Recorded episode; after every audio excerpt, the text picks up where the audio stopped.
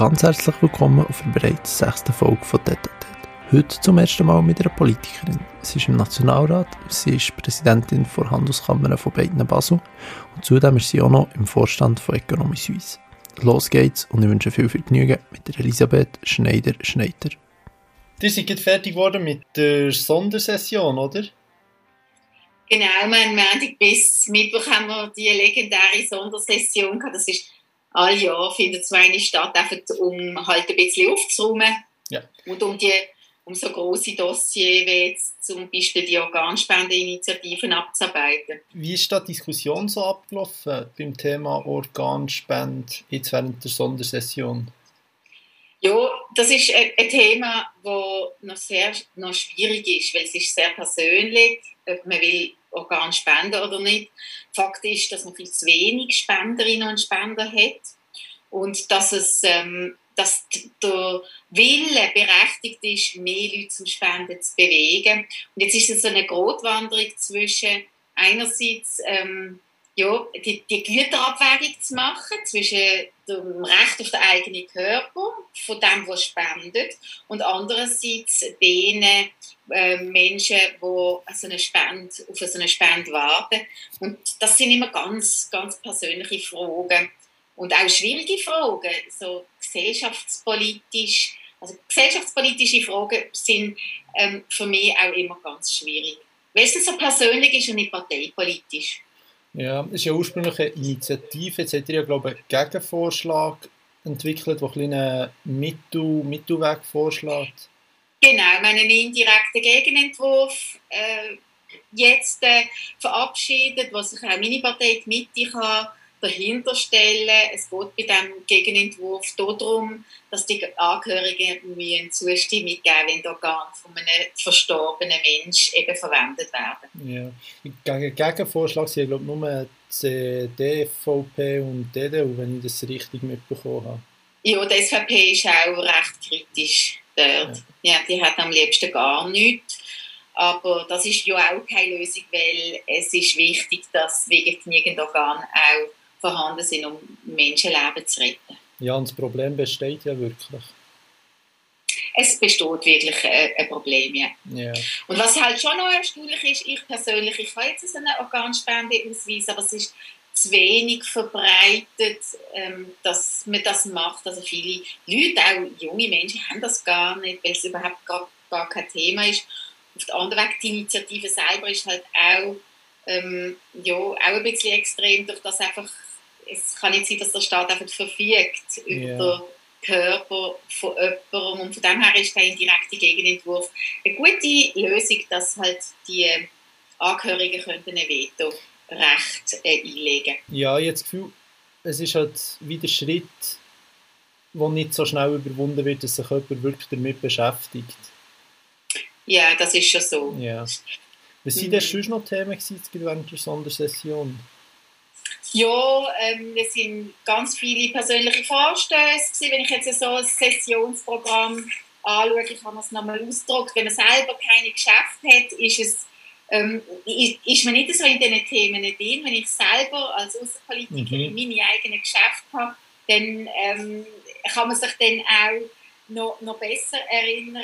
Aber was wir diskutiert haben über das obligatorische Referendum für völkerrechtliche Verträge. Ja. Äh, das ist auch immer wieder ein spannendes Thema, welche Staatsverträge sollen vor das Volk kommen und welche nicht. Das Mitspracherecht auch von, äh, vom Volk und von den, von den Ständen, das wird immer wieder in den verschiedensten Vorlagen diskutiert. Was sicher auch spannend war, ist, das ist, sind Massnahmen äh, gegen das Preisdumping beim Zucker. Mhm. Wir haben Entscheidungen getroffen, dass unsere Zuckerbauern gestützt werden. Das ist Protektionismus, gefällt mir persönlich nicht unbedingt als ja. wirtschaftsliberale Politikerin.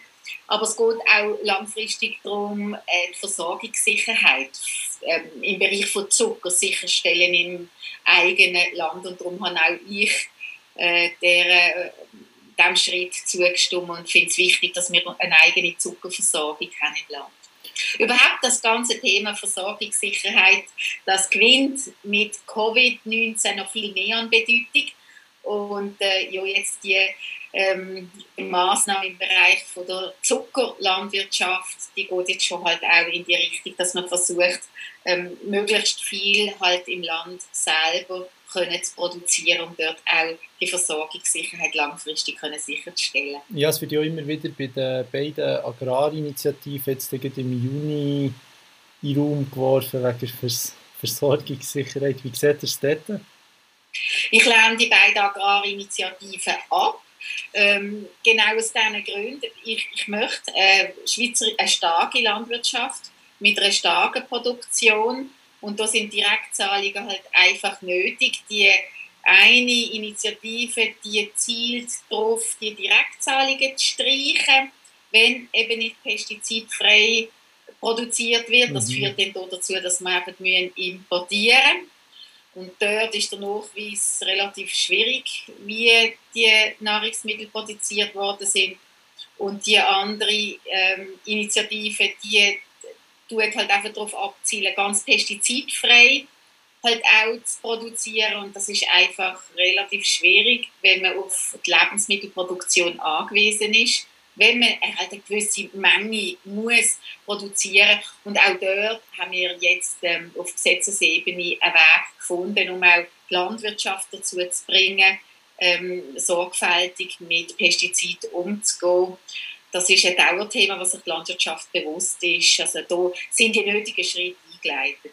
Also die beiden Initiativen schaden unserer Landwirtschaft und äh, ich hoffe auch, dass die abgelehnt werden, obwohl sie gut tönen. Das ist bei vielen Initiativen mhm. so. Wer will nicht sauberes Trinkwasser? Das wären wir alle.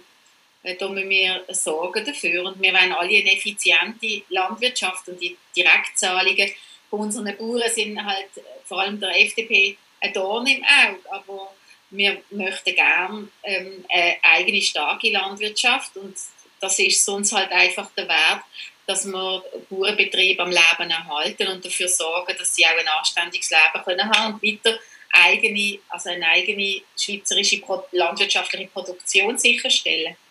Ja, jetzt Pestizidinitiative basiert ja schon gar nicht auf, auf irgendwelchen Anreizen, sondern wirklich auf Verbot.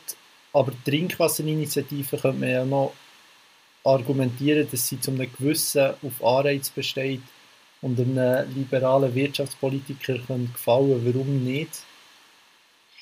Ja, weil halt dort, ähm, es hängt halt auch daran an einem grundsätzlichen Misstrauen gegenüber der Anwendung von Pestiziden. Und das sieht man ja auch, ähm, dass, also die Tatsache, dass sich auch Biobauern äh, gegen die Initiative einsetzen, zeigt auch, dass die Verwendung von Pestiziden in einem ähm, in einem Maß, das gerechtfertigt ist, wichtig mhm. ist, um eine starke ähm, Nahrungsmittelproduktion in unserem Land sicherzustellen. Ja.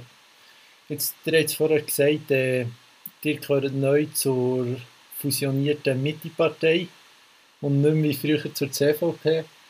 Wie, äh, wie ist das abgelaufen? Ja, also es ist, es ist eine Idee, die ich persönlich schon lange hatte. Das ja. ist noch spannend. Ich habe mal, mal den Vorschlag gemacht, vor, das war rund vier Jahre, gewesen, dass man es in Zentrumspartei umwandelt. Mhm. Wenn ich, aus einem, ja, ich bin selber reformiert, ich ja. bin eine Exotin immer in meiner Partei. Und ich äh, spüre auch immer, wenn man so auf der Straße ist und Wahlkampf macht, dass viele Leute CVP, das C, wo ich persönlich überhaupt keine Mühe habe damit, mit dem Christlichen, weil wir sind, leben in einer christlichen Kultur, aber viele Leute, viele Wählerinnen und Wähler verbinden das halt mit dem katholisch-konservativen Milieu. Und mit der Strategie 2025, das ist eine Strategie, die unser Präsident Pfister lanciert hat, ähm, wollten wir einen Aufbruch. Äh, wir wollten neue Wähler vor allem auch in den urbanen Gebieten anziehen. Und da müssen wir uns von dem katholisch-konservativen Milieu lösen und ich bin überzeugt, dass man mit der Mitte, die für mich schon allein vom Wort Mitte her sehr viel symbolisiert, dass wir ganze Haufen Wählerinnen und Wähler können anziehen können, die genug haben von dieser Polpolitik von links und rechts. Ja. Wie gegen, aussen haben wir sie eigentlich relativ reibungslos festgestellt. Wie, wie hat es gegen innen ausgesehen? Ähnlich oder? Ja, es hat schon rechte Auseinandersetzungen gegeben, auch im Präsidium, wo ich Mitglied bin. Mhm. Ich bin Mitglied vom Präsidium von der äh, Mitte Schweiz und dort, CVP Schweiz damals noch, hat äh, recht eine konstruktive, eine konstruktive Auseinandersetzung geführt. Es hat auch Mitwirkungsverfahren gegeben.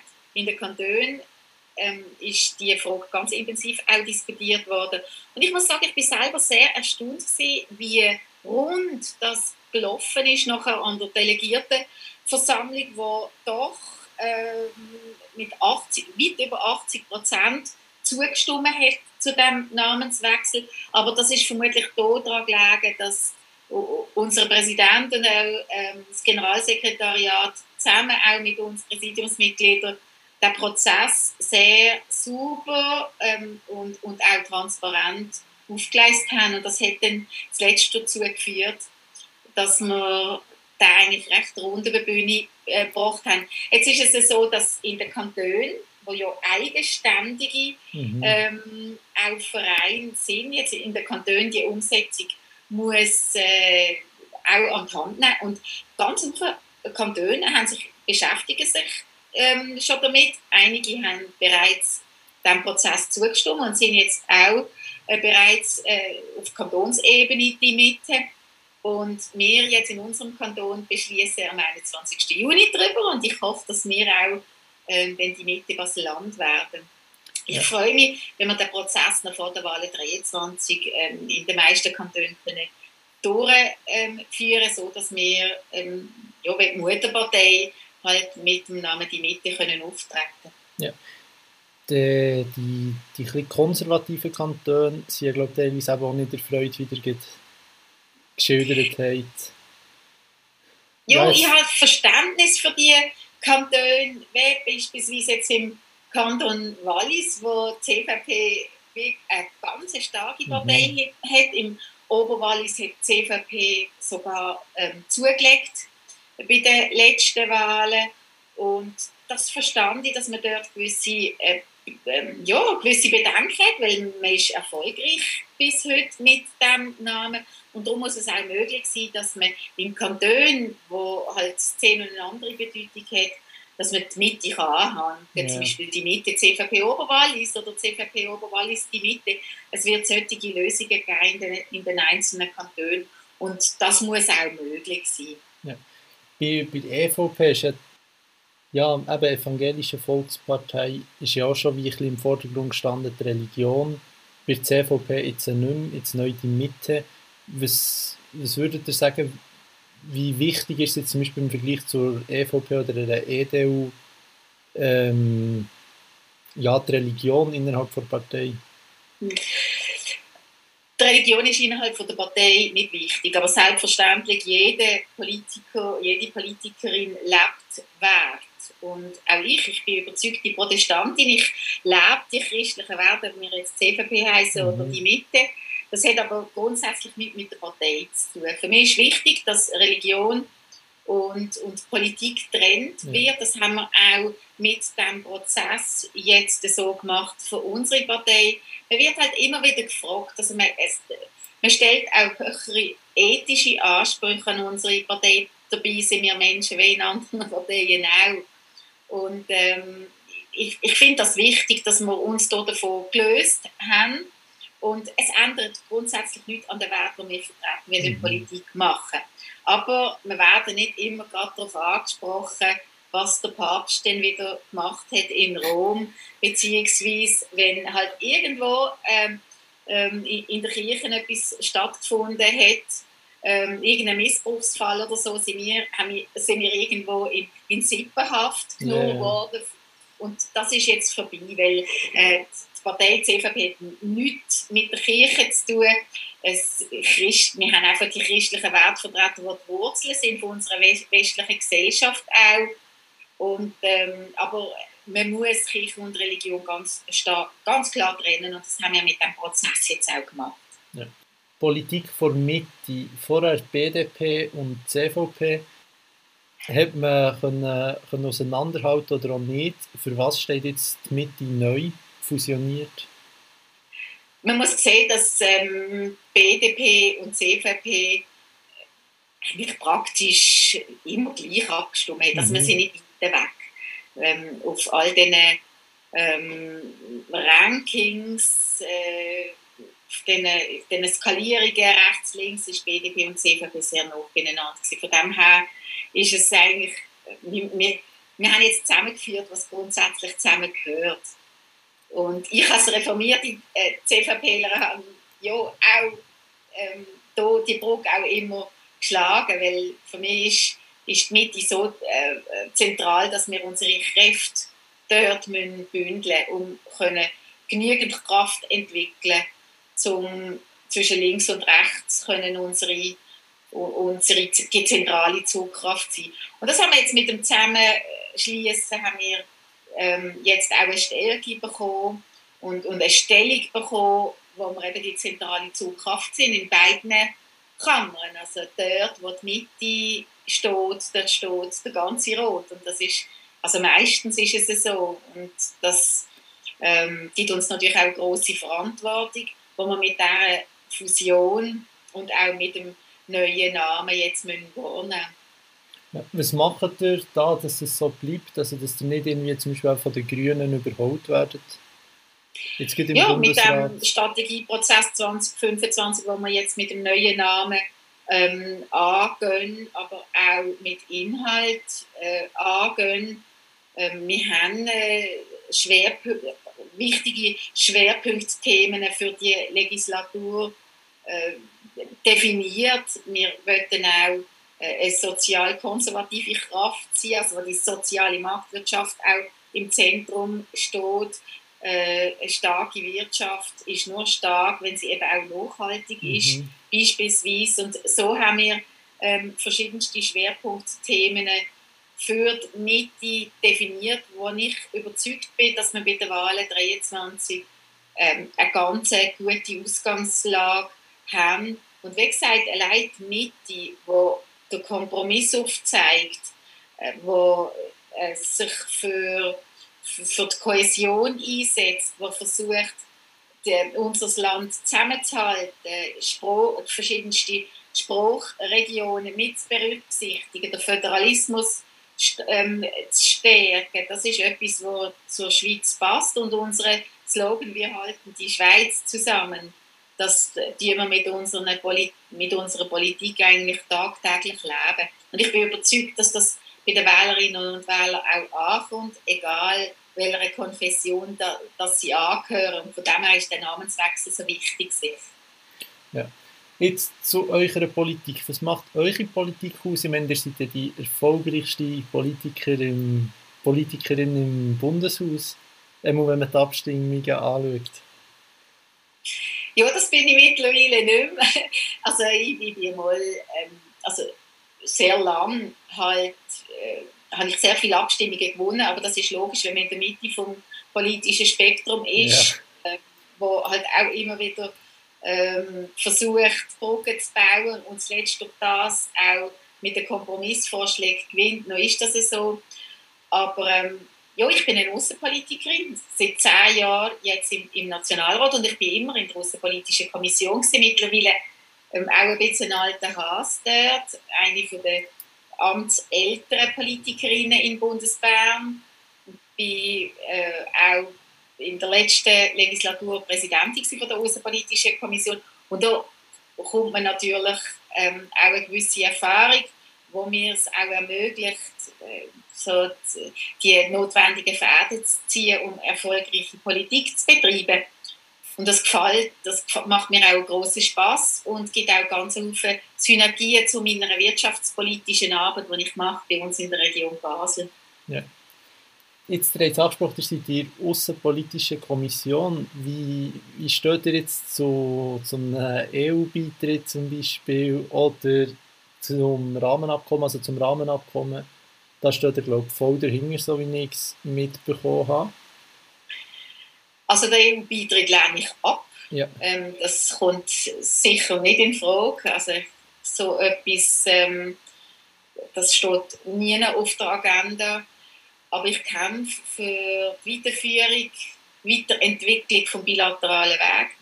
Und ich kämpfe äh, dafür, dass man einen Plan entwickelt, wie der Weg kann weiter, weitergegangen werden wir sind seit rund zehn Jahren leben wir in einem Vakuum. Die EU will uns näher anbinden an die EU, will die bilateralen Verträge institutionalisieren. Die Schweiz will das nicht. Und wir haben bis heute keine Strategie, wie wir jetzt das Verhältnis mit der EU künftig klären. Wir haben zwar seit zwei Jahren Rahmenabkommen auf dem Tisch, wo aber äh, kaum mehrheitsfähig mhm. ist. Und ich erwarte, dass der Bundesrat zusammen mit der EU ähm, alles daran setzt, das Rahmenabkommen zum Fliegen zu bringen. Und wenn er das nicht schafft, aufzuzeigen, was er für einen Plan hat, um die bilaterale langfristig zu sichern. Im Moment sind wir in einer so einer Rechtsunsicherheit inne, was sehr schwierig ist, auch für, für die Wirtschaft, für die vielen exportorientierten Unternehmungen, ähm, sich Gedanken darüber zu machen, ob sie weiterhin in unserem Land wollen produzieren und, und exportieren. Und es braucht äh, vom Bundesrat jetzt ein EFA, um endlich aufzuzeigen, wie das bilaterale Verhältnis künftig soll geregelt sein Und das tue ich auch im Bundesrat ankreiden, dass er ja, einfach zu lange zugewartet hat und denkt, das erledigt sich von allein. Und jetzt ist man auf der letzten Meile zu dem Rahmenabkommen mhm. und es bricht Panik aus und man merkt, man hat eigentlich noch überhaupt nichts erreicht.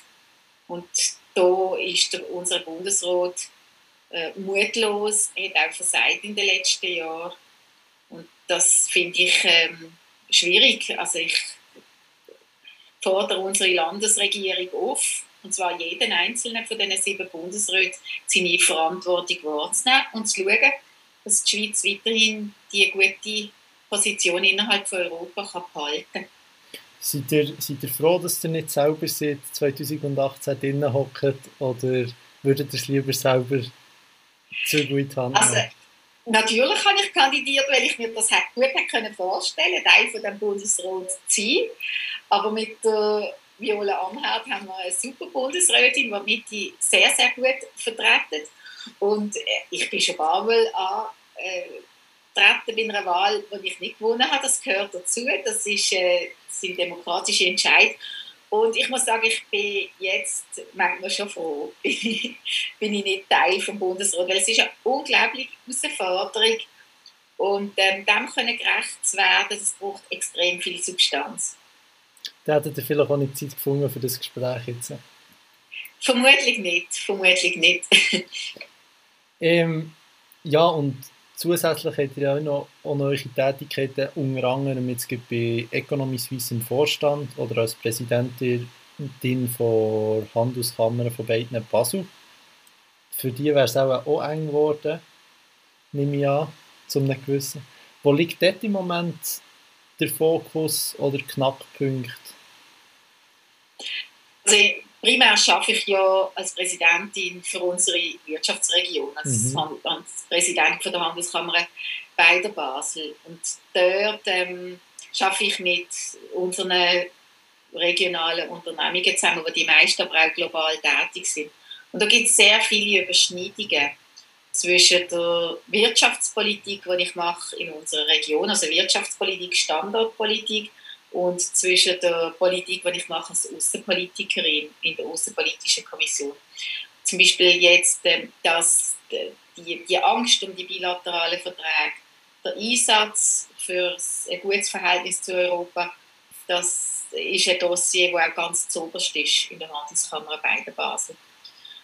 Und ähm, alle ähm, wirtschaftspolitischen Anliegen dass man beispielsweise jetzt Freihandelspolitik ähm, tut, äh, ähm, also die Freihandelspolitik wichtig ist für unser Land, dass wir äh, Steuerpolitik äh, müssen haben, die uns wettbewerbsfähig halten, dass wir äh, eine Entwicklungshilfe müssen haben, die unserem humanitären Gedankengut äh, äh, gerecht wird. Das sind alles Themen, wo sowohl im Bundesbahn als auch in unserer Region zu den Standardthemen wird. Und dann befassen wir uns logischerweise auch immer mit den aktuellen Themen die für die Standortpolitik wichtig sind. Jetzt die wir zum Beispiel bei uns in der Region, also im Kanton Basel-Stadt, über einen Mindestlohn abstimmen.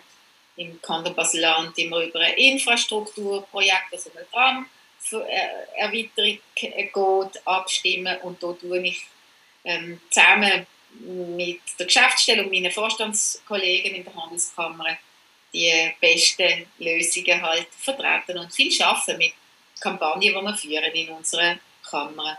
Ja. Jetzt gibt Economy Suisse ist ja sicher auch eben das Verhältnis zur EU zentral. Jetzt in Basel bezüglich dem Mindestlohn, wie sieht ihr es diesbezüglich? Ich bin sehr kritisch mhm. bezüglich Mindestlohn, weil ähm, das widerspricht meinem wirtschaftsliberalen Gedankengut. Und man muss einfach auch sehen, dass wir sehr viele ähm, Arbeitnehmende aus dem Grenzgebiet haben. Und wenn man vergleicht, was jetzt beispielsweise eine Detailhandelsangestellte äh, in Weiler der Lörrach verdient und eine in der Schweiz, dann ähm, ist das je nachdem in der Schweiz zwei oder dreimal so viel und das ist, ähm, wird dann sehr schwierig für, das Gewerbe und tut dann halt je nachdem auch wieder die Preise für die Konsumenten beeinflussen und ich denke, Angebot und Nachfrage, das äh, sollte auch in Bezug auf diese Fragen gelten. Wir haben ja sehr viele Gesamtarbeitsverträge, die man zusammen mit den Sozialpartnern auch ausgearbeitet hat. Und ich finde, das ist ein sehr gutes Modell, das man muss stärken muss, wo alle maßgebenden Kräfte, Kräfte einbezogen sind. Und der Mindestlohn bringt uns hier nicht weiter. Aber vermutlich wird die Initiative durchkommen, mhm. beziehungsweise einen entsprechenden Gegenentwurf. Ähm, aber äh, auf schweizerischer Ebene sind solche äh, Bestrebungen, solche Forderungen ja immer jeweils abgelehnt worden. Ja, ihr, ihr seid halt ein sehr, sehr linker Kanton, wenn man das so darf sagen. Ja, die Städte halt sind schon sehr ja, sozial. Ja, ja. Ähm, und äh, das ist in, in Basel-Stadt ist das schon so, obwohl auch die Regierung ähm, halt die Mindestlohninitiativen ablehnt. Aber wir versuchen jetzt hier mit einem Kompromiss noch etwas rauszuholen. Aber mhm. solche, solche Initiativen die haben immer ganz große Chancen in Basel-Stadt. Und was halt auch ist, im Kanton Basel-Stadt hat man mit der, mit der Big Pharma halt äh, ein rechtsfinanzielles Polster auch, wo man sich auch sehr viel ähm, ja, sehr viel Luxus kann leben yeah. äh, äh, wo man sehr viel Luxus kann erleben und gut kann leben und das ähm, ist dann halt auch, das tut dann Begehrlichkeiten wecken. Klar, ja. Das sieht man ja auch in anderen Städten. Ja. Dir hast vorhin gesagt, aber zu einer, eben die Mitte steht unter anderem für eine soziale Marktwirtschaft, würde eigentlich nicht auch ein Mindestlohn ein gewisses dazu passen? Eine soziale Marktwirtschaft äh, braucht auch, äh, also beinhaltet auch Freiheit. Mhm ähm, Verantwortung, aber schon auch Solidarität. Aber nur wenn wir eine starke Wirtschaft haben, können wir uns auch ähm, Solidarität leisten, wo wir in unserem Programm haben. Und darum ist es ganz logisch, dass wir uns für eine starke Wirtschaft einsetzen. Ähm, eine starke, nachhaltige Wirtschaft, die für Menschen da ist. Ähm, damit können wir eben auch solidarisch sein in Bezug auf die soziale Wohlfahrt. Ja. Das ist Grund, der Grundgedanke von der Christdemokratie, die soziale Marktwirtschaft. Aber eben Marktwirtschaft und nicht Planwirtschaft. Ja, ist gut. Merci für die Erläuterungen. Ähm, man hat es gemerkt, ihr bringt sehr viel immer unter einen Hut. Was ratet ihr allen, die auch probieren, irgendwie eben Beruf, Familie, Politik unter einen Hut zu bringen irgendwie? Ja, also ich, ich arbeite halt einfach mit Herzblut für all meine Dossiers, die ich habe und mhm. ich arbeite halt auch sehr viel und ja, das wissen mittlerweile sehr viele. Ich bin auf einem Bauernhof aufgewachsen, wo man auch sehr leistungsorientiert aufgewachsen ist und muss sich auch durchsetzen, zwischendurch auch unbequem sein und durch Leistung habe ich schon sehr viel auch erreicht. Aber ich habe auch in, innerhalb von meiner Familie große Unterstützung gehabt. Von meinen Eltern, von den Schwiegereltern, mein Mann, der zwar auch immer 100% geschafft mhm. hat. Und wir haben uns aber auch äh, eine familienexterne Kinderbetreuung können leisten wo man damals zwar noch nicht von den Steuern können abziehen heute kann man das. Und ähm, ja, von dem habe ich auch Glück gehabt in meinem Leben.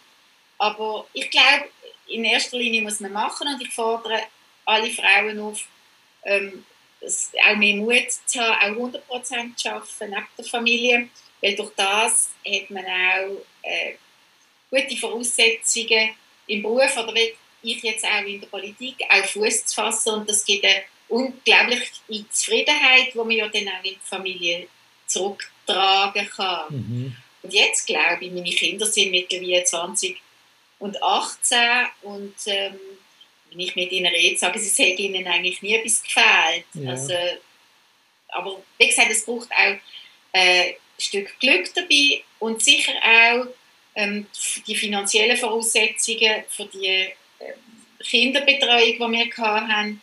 Aber ähm, darum ist es umso wichtiger, die, die Kindertagesstätte, die familienexterne Kinderbetreuung ist ganz wichtig, dass eben Mann und Frau auch ihrem Beruf können, können können. Vor allem, weil wir aufgrund von der Demograf demografischen Entwicklung mittelfristig einmal ähm, alle Arbeitskräfte brauchen, ähm, weil die berufstätige Bevölkerung, die arbeitsfähige Bevölkerungsgruppe, die geht zurück, mhm. wenn man jetzt halt das Pyramiden anschaut.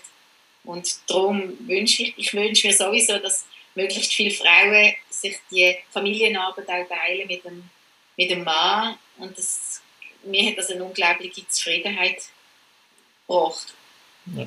Es gäbe sicher auch Wege, irgendwie, dass beide 80% arbeiten oder irgendwo ja, in der Zwischenzeit. Es ist, wenn, es ist manchmal schon ein bisschen schwierig, wenn ich denke, ja, mit, den, mit den kleinen Kindern ist es halt schon manchmal anstrengend gewesen, aber auf der anderen Weg ich meine, wenn man die, das Baby auf dem Arm hat oder heimgekommen ist, mit den kleinen Kindern vergisst man dann halt auch ja, das Negative, mhm. man wird dann abgelenkt und das gibt einem so viel Energie. Also mir, meine Kinder, auch heute noch, meine Familie gibt mir unglaublich viel Energie und Kraft, wenn ich dann auch wieder kann verwenden kann, um gute politische Lösungen zu finden. Mittlerweile tun wir halt auch viel politisieren daheim und das ähm, tut so. einem ja auch aufzeigen, ob man auf dem richtigen Weg ist, dass man die Bodenhaftung nicht verlieren tut, nicht tut abheben und meine Kinder beispielsweise, also es ist niemand so direkt und so, so ehrlich wie meine Kinder, wenn sie mich anschauen und sagen, Mami, bist du einfach peinlich. Das kennen andere Eltern auch, aber das ist irgendwo der Spiegel, den man innerhalb von der Familie vor gezeigt bekommt. Das ist schon sehr wichtig als Politikerin, die ganz oben ist. Ja, sehr schöne Ausführungen. Ähm, ihr seid auch viel aktiv auf Twitter. Heute Morgen habt ihr Machiavelli zitiert. Seid ihr ein kleiner Fan von ihm, oder? Ja, sehr. Also das Büchlein liegt auf meinem Nachttisch. Ja, ich, ich tue ihn sehr gerne lesen und es ist, also man kann halt sehr viel von seinen, von seinen philosophischen Ansätzen auch ganz direkt anwenden. Und ähm, ich, ja, ich, ich tue auch sehr gerne immer wieder Zitate lesen und ja, doch, Machiavelli ist, für mich etwas, wo fast tagtäglich und ich will fast tagtäglich auch Rotschläge holen. Sehr schön. Und wer ist, wer ist genau damit gemeint gewesen? das verrate ich Ihnen jetzt nicht. so, noch eine, letzte Frage. Was, was macht Elisabeth Schneider-Schneider in ihrer Freizeit? Seid ihr FC Basel-Fan oder... Ja, wenn man wieder ins Stadion kann gehen dann würde ich mich freuen, wenn ich wieder am Match könnte gehen. Wobei, ja, in, an den letzten Spielen ich glaube, die letzten drei haben ja wieder Freude gemacht. Im Moment ähm, läuft es wieder ein bisschen besser. Wir haben es, ja genau, wobei gerade heute ähm, habe ich gehört, dass sich gewisse Fans nicht sehr sauber ähm, verhalten haben gegenüber der Geschäftsstelle vom FCB. Aber ähm, ja, ich bin ein großer Fan schon seit, seit ähm, vielen Jahren, schon seit meiner Jugendzeiten, wo man halt, wenn man in Basel aufwächst, ist die Freizeitbeschäftigung am FCB-Match gehen. Das ist, das ist klar. Und ähm, meine Familie ist auch sehr verwurzelt mit dem FCB. Aber ähm, ich tue mich sehr gerne bewegen, mache sehr viel Sport. Also ich gehe nicht in Fitnessstudio, das mache ich nicht, aber äh, äh das äh, liegt mir nicht, aber ich bin sehr viel in der Natur.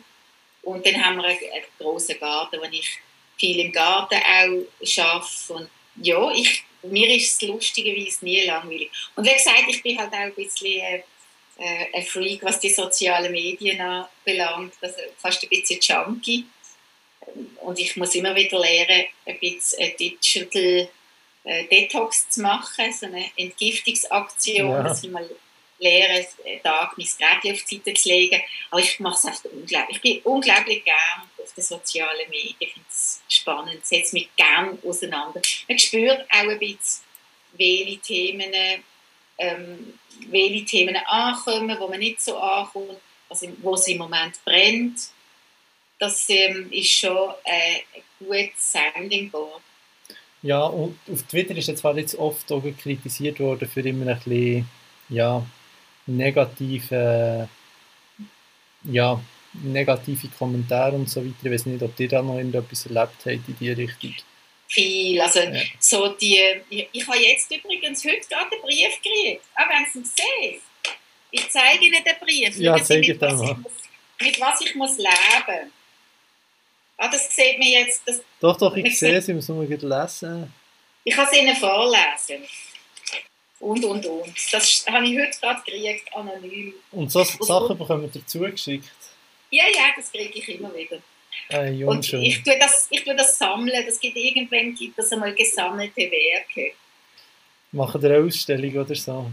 Ja, das, ja. Aber nein, man, man darf es aber man darf es nicht unterschätzen. Also wenn es wirklich ähm, Morddrohungen sind.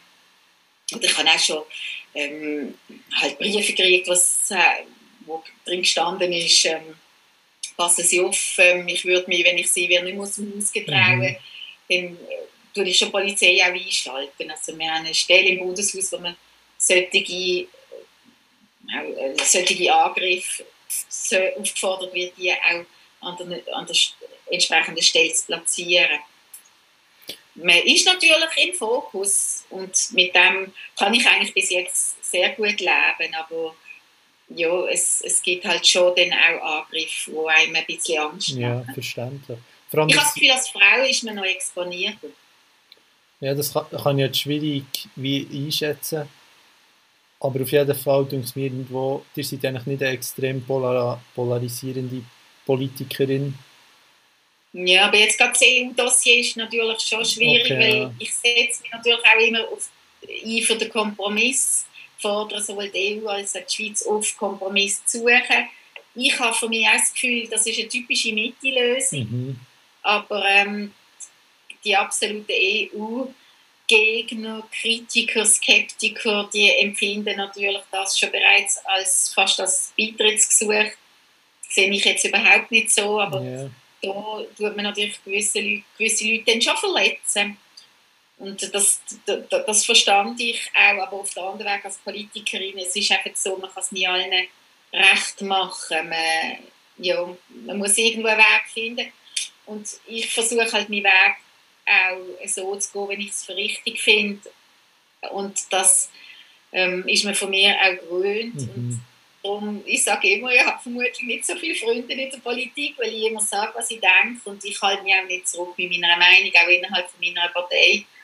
Und das gibt dann, ja, es gibt andere, die würden das vielleicht nicht so direkt machen. Das ist eigentlich auch das, was man würde erwarten von einem Politiker, dass er sagt, was er denkt und für seine Meinung einsteht. ja, aber es ist halt auch nicht so einfach, wenn man dann verliert. Ja. Wenn man, wenn man in der Minderheit ist, wenn man angegriffen wird, wenn einen die anderen Menschen nicht verstehen, dann ist es halt einmal einfacher, nichts zu mhm. sagen, sich zurückzuhalten.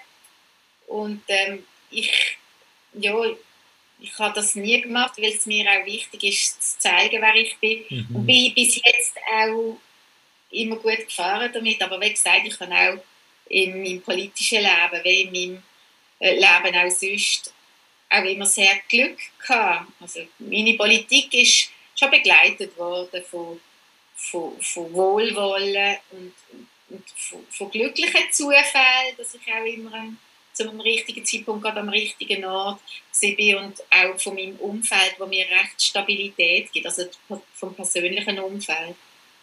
Mit der Familie und... Mit der Familie. Sehr schön, da schließt sich der Kreis wieder.